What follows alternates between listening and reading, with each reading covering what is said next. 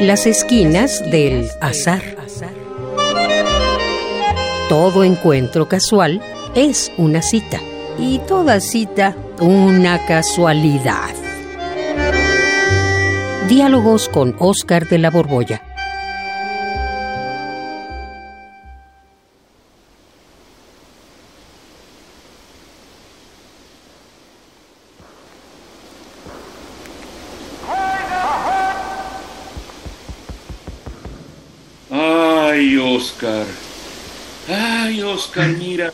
Vengo a encontrarte hoy.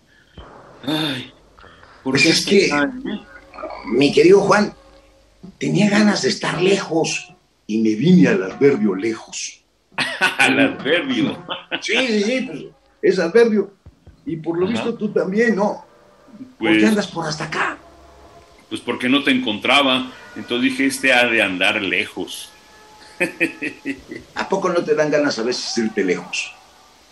A veces me dan, pues sí, sí, en muchas situaciones. Dije, ay, quisiera estar muy lejos de aquí, así como que, vámonos, lejos, lejos. ¿Y tú por qué quisiste alejarte hoy? Pues es que mira, no sé exactamente para qué sirva alejarse, pero Ajá. vamos a averiguarlo, ¿qué te parece? Eh, pues sí, porque yo no tengo idea qué se hace cuando uno está lejos. Dices, quiero estar lejos, pero cuando llegas, pues no sé, no tengo idea de qué es. ¿Qué es? Entonces averigüémoslo, como dices tú. Vamos a caminar, vamos a caminar caminamos poco a poco, más lejos. más lejos. Vamos.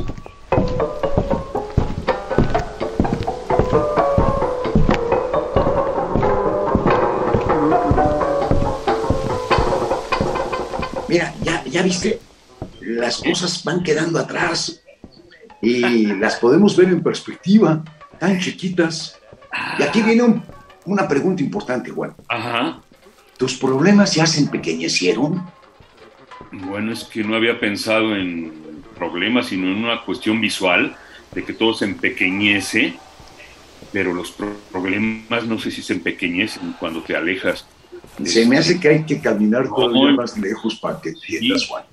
Sí, porque hoy veo problemas del mismo tamaño. Vamos, sigamos. Otros pasos. Vamos.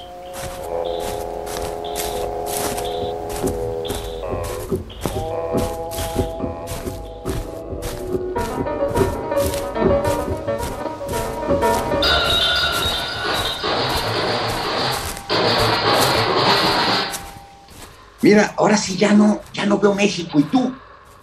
Ay, tanto nos alejamos. No, pues ya, ya no veo nada. Estamos lejísimos. Pues esta es una buena perspectiva, Juan. Ajá. Normalmente la gente se va lejos. Y, y normalmente lo que usan son los viajes. Ajá. ¿A ti no te gusta irte de viaje por lo menos lejos? Por supuesto, sí. Yo cuando puedo y quiero irme lejos, pero no tan lejos, por lo menos me voy a Xochimilco, a Tlalpan. Xochimilco. No, hombre, siquiera empuja un poco más el, acele- el acelerador, vete hasta Pachuca, que nos Ah, queda cerquita, pero está lejos. Ajá. Mira, los viajes tienen la ventaja de que Ajá. cuando uno pone tierra de por medio, pues por lo menos cambia de paisaje. Eso sí. Pero hay formas más enérgicas de irse más lejos. Ya sé por dónde vas. A ver, a ver. Irme lejos sin moverme de aquí, irme lejos sin moverme de aquí. La lectura, Sí, claro. ahí en la ¿verdad? lectura uno se arranca del lugar en donde está. Sí. Aunque estés ahí sentadote en tu mismo cuarto, rodeado de tus problemas. Abres las páginas de un libro y de pronto se abre pues otro tiempo, otro espacio, otra realidad. Otro paisaje, sí. Ahí sí que te alejas, ¿eh? Y, y ¿sabes qué es lo, lo raro de esto? Que es como las pinturas de Escher. El plano que está cercano y que se aleja, de pronto coincide con el que está próximo y, y más cercano a ti. Y entonces cuando uno lee, se va lejos, pero para regresar con más elementos de juicio. Mira, Es un no viaje. U- Uno vuelve de eso. Eh, eh, eh, tú cuando has leído, aparte de las cosas que seguramente aprendes cuando lees. ¿Has sacado alguna experiencia, algo útil para tu vida? No, claro que sí. Claro que sí. Unas partes las aprovecho en la realidad y he aprendido mucho en la lectura, por supuesto. Porque voy a donde nunca podría haber ido, donde nunca iré, y aprendo en, ahora sí que en cabeza ajena o en hoja ajena. En cabeza ajena, fíjate que es una forma de experimentar lo que dicen que no se puede experimentar en cabeza ajena. En personaje uno es como si lo viviera, ¿eh? Claro. Pero experiencias así y tales, fíjate que yo acabo de leer un libro de Michel, de Stefan Zweig, sobre. Michel de Montaigne, que ya ves que me gusta mucho este pensador del siglo XVI. Y un día después de haberse, pues, fortificado, amurallado dentro de una torre en su castillo. Se echó 10 años continuos escribiendo los dos primeros libros de sus ensayos. y un día cumplidos exactamente los 10 años, porque se encierra a los 38, y a los 48 años dice ya basta, y decide hacer un viaje. un, viaje que, que es muy curioso porque está harto de los problemas domésticos de que si se le cae una barda al castillo, de que si los que recogen la cosecha se pelean, de que si su mujer, sus hijos, y el padre decide largarse. ¿Pero a dónde? Lejos. Él, él no estaba pensando en ningún lugar en especial. Aunque fíjate que cuando sale de viaje ya su fama lo precede. Y entonces el primero que lo recibe es el rey de Francia. Y, y, ah. luego abandona la corte y sigue hacia Italia y allá el Papa lo recibe. Uy, qué personaje, ¿eh? Y, no, y no creas que se va solo, ¿eh?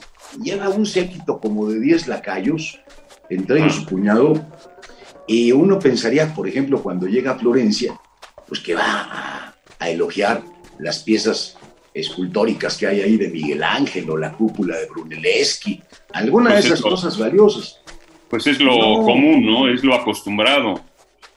¿Sabes a qué le dedica Montaigne más líneas, bueno, más páginas y páginas y páginas en, en su viaje a Florencia? ¿A qué? A los prostíbulos. Ah. Mientras que a, a Miguel Ángel le dedica un renglón, ahí sí pone, lo vi. En cambio, a las muchachas estas del amor eh, mercenario. Cortesano. Cortesano, le dedica páginas y páginas. Y, se va tan lejos, yo creo, que por eso es que ha llegado hasta acá. Imagínate del siglo XVI al XXI. Ya son cinco siglos. Ajá. Cinco siglos, sí.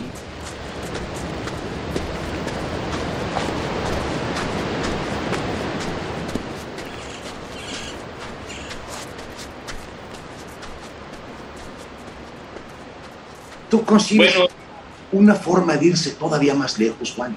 Eh, pues no sé, no había pensado en Montaigne, pero este, tú en lo personal, ¿cuál es tu forma de sacarle mejor provecho a irte lejos?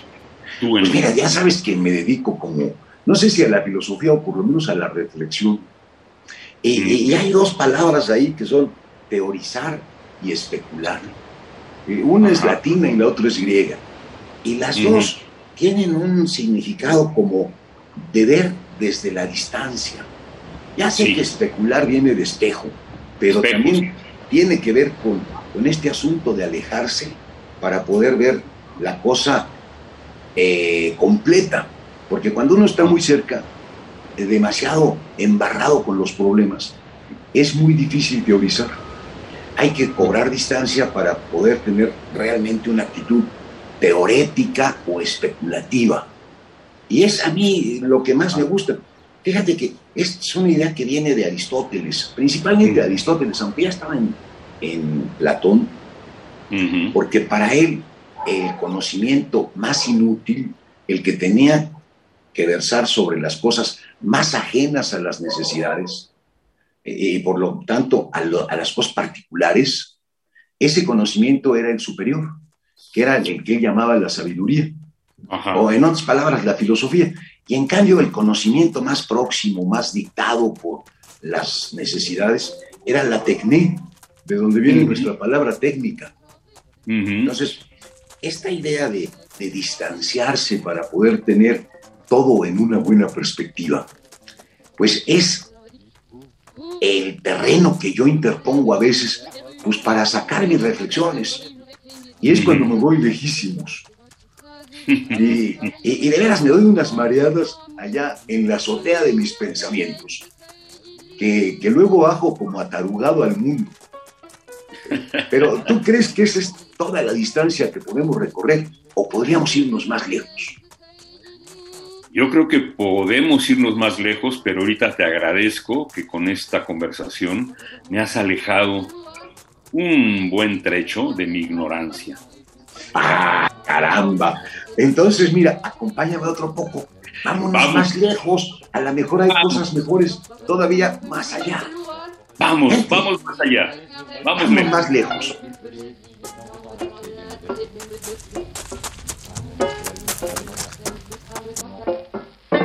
Radio UNAM, en colaboración con la Facultad de Estudios Superiores Acatlán, presentó Las esquinas del azar. Todo encuentro casual es una cita y toda cita una casualidad. Voces Oscar de la Borbolla y Juan Stack. Operación Francisco Mejía. Producción Rodrigo Aguilar. Radio UNAM. Experiencia sonora.